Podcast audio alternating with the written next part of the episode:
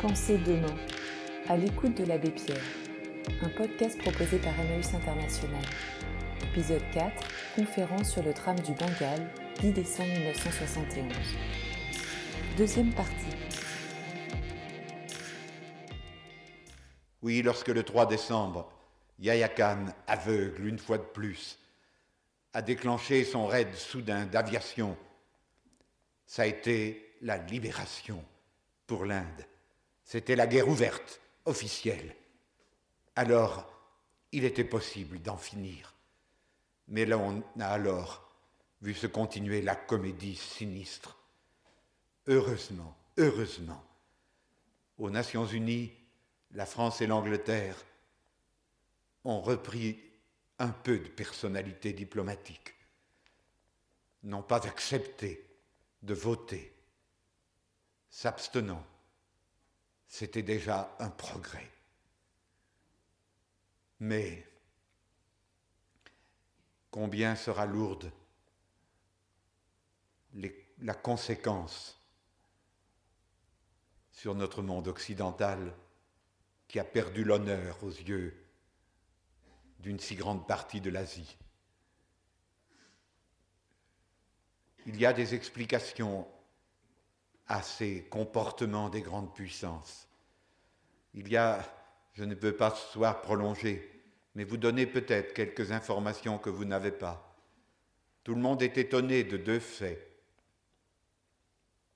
D'une part, que la Chine soit en si grande sympathie avec un régime qu'on peut appeler fasciste du Pakistan occidental. L'explication, elle est assez simple. Il faut regarder la géographie. Quel que soit le régime politique, il y a ce qu'on appelle les impératifs de la géopolitique. La Russie, qu'elle soit sous le tsar ou sous Staline ou sous Brezhnev, la Russie a besoin d'aller à la Méditerranée elle y est bien maintenant. La Chine, qu'il y ait l'empereur ou qu'il y ait Mao Tse-tung, a un besoin impérieux d'aller vers la mer d'Oman et le golfe Persique. La route, c'est le territoire qui s'appelle le Pakistan occidental. Les cols de l'Himalaya sont ouverts à 2000 d'altitude pendant plus de la moitié de l'année.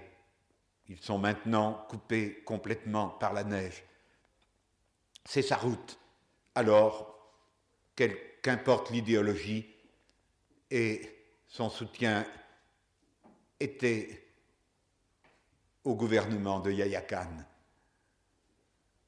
Pour ce qui est des États-Unis, quel étonnement de les voir ainsi tenir cette position aveugle, politiquement stupide, jusqu'à la dernière minute maintenant, contre l'opinion publique américaine. Il y a des mois que le Congrès à Washington a voté l'arrêt de toute aide économique au Pakistan. Le président n'a pas voulu l'appliquer jusqu'à il y a quelques jours. Pourquoi? Il y a un secret. C'est que le fameux et si douloureux voyage que doit préparer M. Nixon à Pékin. Douloureux, car on nous aurait dit, il y a dix ans, il y a cinq ans, que l'on verrait le président des États-Unis sollicité d'être reçu à Pékin, tout le monde aurait haussé les épaules. On lui sauvera la face, mais on lui ménage des cruautés raffiné, sans aucun doute.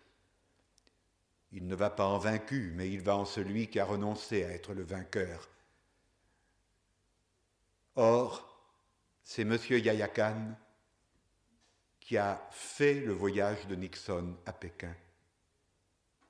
Lorsque M. Kissinger, le conseiller de Nixon, a été dit malade dans son hôtel pendant trois jours à Islamabad, il était dans l'avion personnel de Yahya Khan qui le conduisait chez Mao. Et il n'est pas possible, au moment où se prépare le dossier, de rencontres si graves de conséquences, où sont déjà si nombreux les problèmes, il n'est pas facile d'ajouter un problème de plus et de se trouver en conflit avec la puissance de la Chine d'aujourd'hui et de demain lorsqu'on vient dans de telles situations. Alors, s'explique, mais ne se rend pas raisonnable pour autant ce comportement diplomatique. La Russie, elle, elle a joué sa carte. Oh, ce n'était pas sans être assez insupportable à la conférence de Delhi le 18 septembre d'entendre les délégués soviétiques parler avec indignation de la violation de l'expression du suffrage populaire qui s'était passé au Pakistan oriental, comme on était tous pensant et Prague, et Budapest, et Varsovie, et Berlin. Mais on n'y regarde pas de si près lorsque il y a de grandes parties diplomatiques qui se jouent à ce niveau-là. Alors la Russie a joué sa carte, la carte du soutien à l'Inde, parce qu'il faut qu'il y ait une Inde forte et une Russie forte pour entourer la Chine. L'Inde s'est trouvée toute seule avec un seul ami, la Russie. On ne peut s'empêcher de penser à l'absurde déroulement des événements qui s'est produit en Méditerranée par les choix faits par la diplomatie américaine à l'égard de l'Égypte, au moment du barrage d'Assouan, au moment du renversement de tout l'équilibre dans cette partie du monde. C'est quelque chose de semblable qui est en train de s'accomplir. Est-ce que nous, l'Europe, la France, l'Angleterre, nous serons si longtemps timides, paralysés, suiveurs, puissions-nous enfin retrouver notre lucidité et notre et l'honnêteté. En politique, il n'y en a jamais de très grandes, mais, mais tout de même, il y a des limites aux complicités, aux passivités devant le crime. Que va-t-il se passer? La grande inconnue, c'est de savoir, il est on peut dire immensément improbable que la Chine entre en guerre. La folie est toujours possible dans l'humanité. Ce qui arrivera, c'est vraisemblablement que d'ici quelques jours, le Pakistan oriental sera une nouvelle nation indépendante. Il y aura des problèmes gigantesques. Un de ces problèmes, je vous l'ai évoqué, c'est le danger de la vengeance. Vengeance aussi sur ce qui reste de l'armée du Pakistan occidental. Personne ne l'a dit dans la presse, mais je peux le dire, j'étais là-bas. Pendant les journées qui ont précédé, toute la semaine qui a précédé le 3 décembre, l'attaque aérienne, il y a eu le blackout total sur le Pakistan oriental. Tout était secret. Et en réalité, pendant ces journées, le Pakistan occidental a rapatrié par avion toutes ses troupes d'élite et a abandonné, abandonné le restant de ses combattants. C'est l'explication de ce qu'il y ait si peu de combats. Ça ne va pas très vite parce qu'il y a mille bras de fleuve, marécages à traverser et les engins mécaniques ne sont pas assez nombreux, amphibies. Il faut multiplier les ponts, mais il n'y a presque pas de résistance. Combien reste-t-il? Il y avait 90 000 hommes sans doute. Combien reste-t-il de soldats de l'armée du Pakistan occidental, de la piétaille, des pauvres types? Comment la colère populaire sera-t-elle dominée lorsque ils mettront bas les armes? Personne ne peut le prévoir. Oui, je le répète, puisse vite venir le Tchèque Mujibur. Deuxièmement, il y aura un autre problème, la faim. Voilà un peuple qui a eu le raz-de-marée de l'an dernier, qui a été trahi par le Pakistan occidental à cette époque, qu'il a abandonné, c'est l'explication de l'unanimité électorale contre. Parce que le raz-de-marée, c'était octobre-novembre. Les élections, c'était décembre. Et c'est la colère populaire devant l'abandon. J'ai entendu des gens du Pakistan occidental raisonner en disant nous n'étions que 55 millions en Occident, ils étaient 75 millions au Pakistan oriental, le raz-de-marée en a fait disparaître un ou deux millions, nous en avons tué 800 000 à un million, une dizaine de millions ont passé dans l'Inde, mais qu'on nous laisse le temps d'en faire passer encore 10 millions, alors ils ne seront plus que 50 millions et nous 55, alors le pays sera viable, on pourra le gouverner. Or, depuis le raz-de-marée, ça a été la guerre civile. Alors, il n'y a pas eu de semaille. Une immense part des terres, des rizières, n'ont pas été semées, le riz n'a pas été repiqué. C'est l'époque où la moisson se fait dans cette région, dans le Bengale indien, il n'y a pas de moisson au Bengale oriental, au Bangladesh. Les réfugiés vont rentrer. Ils vont se retrouver là-bas, 70 millions d'habitants. Et il n'y aura pas à manger. Oh, alors il faudra que du monde entier vienne comme en réparation de quoi manger. Cela viendra sûrement. Après, il y aura la politique la Chine a joué le plus parfait double jeu, en même temps qu'elle a armé le Pakistan occidental jusqu'à la dernière minute où les cols de l'Himalaya ont été fermés par la neige, en même temps qu'elle a armé le Pakistan occidental, elle noyautait les maquis au Pakistan oriental. Et il est certain que le Tchèque Mujibur sera très vite débordé sur sa gauche il est certain qu'il y aura une tentative qui se dessinera assez vite de provoquer le détachement du Bengale indien dans une sorte d'attraction pour un grand Bengale. Les forces d'unité indienne sont grandes. Elles ont plutôt été renforcées par la guerre, mais l'Union indienne reste encore menacé de balkanisation. C'est un péril et cela ne sera pas simple. Ce n'est que s'il n'y a pas la misère, que le pire, les excès pourront être évités. Qu'il n'y ait pas la misère, cela dépendra beaucoup de nous. La paix, voyez-vous, elle n'a qu'un chemin. C'est notre devise dans le mouvement Emmaüs depuis 25 ans. La paix, elle n'a qu'un chemin c'est servir premier le plus souffrant, le plus petit. Alors il y a la paix. C'est valable pour le monde entier, c'est valable pour chacune de nos communautés, jusqu'à la première communauté, une famille. Une famille n'est vivante, joyeuse, paisible, que dans la mesure où les costauds, les forts, les adultes organisent leur vie pour servir le bébé qui vient de naître, l'enfant souffrant, le vieillard, alors la famille est heureuse. Il y a une loi de haine et de mort, c'est servir premier le plus fort. Puis il y a une loi de vie et de paix, c'est de servir premier le plus souffrant. Cette loi de la paix, à nous de la faire triompher. Il n'est jamais trop tard pour se repentir. Nous avons, quand je suis rentré fin septembre, début octobre,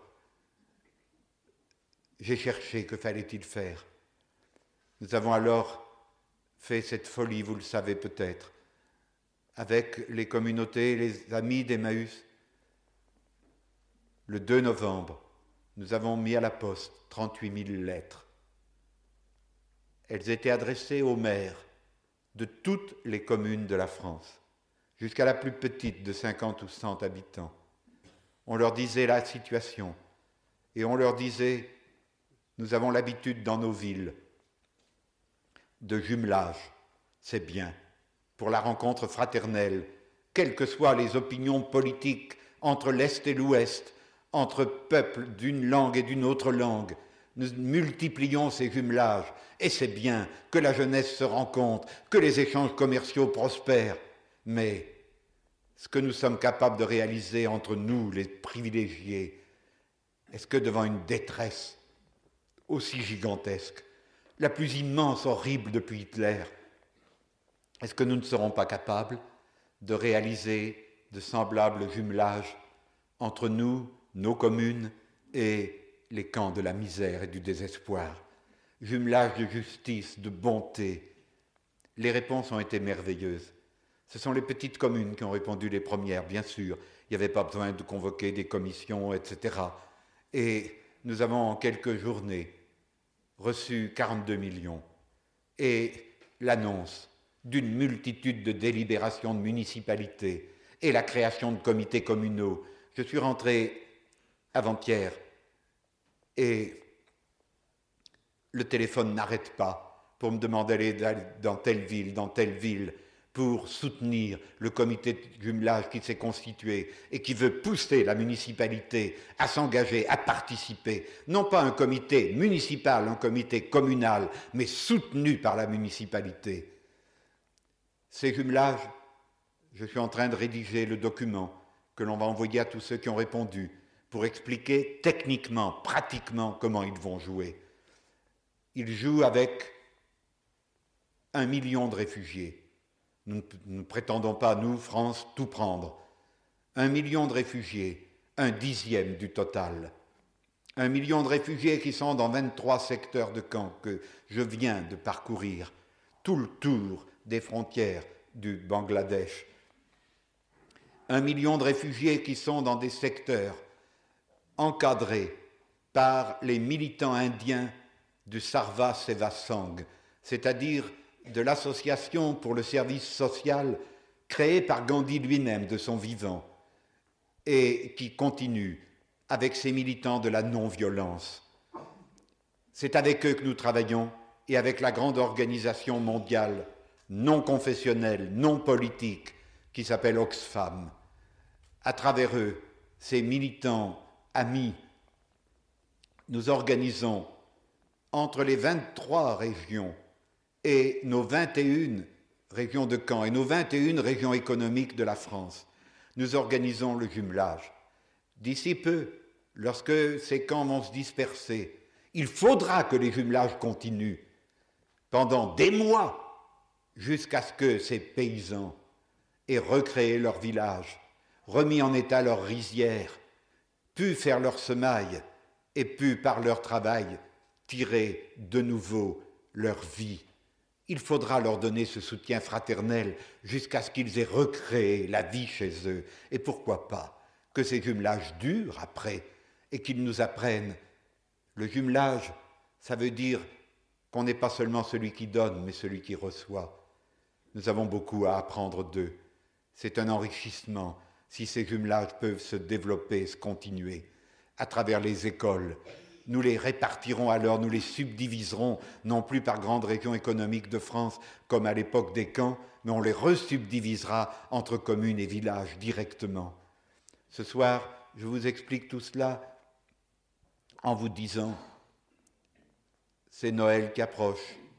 C'est horrible quand on arrive de là-bas de remonter les Champs-Élysées et de voir la fortune qui se jette à la rue, pendant que, à quelques heures d'avion, on pleure, on n'a rien. Les femmes ont honte parce qu'elles n'ont sur la peau que la cotonnade, l'unique sari avec lequel il y a des mois elles se sont enfuies. Alors elles ont honte, c'est en guenille. Elles n'osent pas se montrer quand il fait jour. Elles restent cachées dans leur hutte. Je viens distribuant les millions que nous avons déjà reçus d'acheter des dizaines de milliers de saris et de couvertures dans les coopératives de l'artisanat de l'Inde. Il y avait des stocks et des coopératives en chômage parce qu'il n'y avait pas d'argent pour donner ces saris aux gens d'à côté qui vivaient dans la honte et dans le froid. Il fait froid à Calcutta la nuit en ce moment, 12, 13 degrés quand il y a 30 à midi, mais quand vient le soir dans l'humidité, on grelotte quand on est habitué à la chaleur. Il leur faut des couvertures. On a acheté par dizaines de mille des couvertures. Caritas et les grandes organisations. Le peuple américain a donné énormément du Canada, de l'Angleterre. Mais c'est encore tellement insuffisant. C'est 10 millions de couvertures qu'il faudrait arriver à donner pour que tous. Et j'ai vu, j'ai rapporté les photos, je ne les ai pas encore, on est en train de les développer, les photos de ces petits-enfants, mais sans l'exagérer, leurs bras, leurs jambes, c'est comme le doigt. Il y a l'os, l'os et la peau. Il y a des bébés dont la peau est déchirée par l'os qui perce la peau. Ils sont nés, ils ont été portés par une maman qui, qui, est restée sans manger pendant des jours et des jours, marchant sur des 50, 80 kilomètres pour atteindre la frontière. Et puis, et puis le bébé est né comme ça, d'une maman qui était à bout. Et il meurt par dizaines de mille. Nous avons envoyé tout de suite 20 tonnes de lait et il en arrive, Dieu merci, sur le plan du ravitaillement, mais pour certains, il n'y a plus de ravitaillement possible. Ils sont à bout de force, on ne les sauvera pas. Le ravitaillement, pour l'immédiat, dans les camps, il est assuré. Mais il va falloir que vous vous décidiez auprès de chacun des arrondissements de Paris, des communes de la banlieue, de vos communes de province où vous allez en vacances, à remplir votre rôle de citoyen en réclamant que se constituent ces comités de jumelage. Faites-le avec votre âme comme elle est, qu'elle vous apprenne les dimensions des devoirs civiques qui désormais ne se limitent pas à la patrie. Ça n'enlève rien à l'amour de la patrie, mais qui désormais sont des devoirs qui, depuis la famille, la commune, la nation, sont devenus aussi des devoirs de civisme, de citoyenneté mondiale, du monde entier. Et aussi,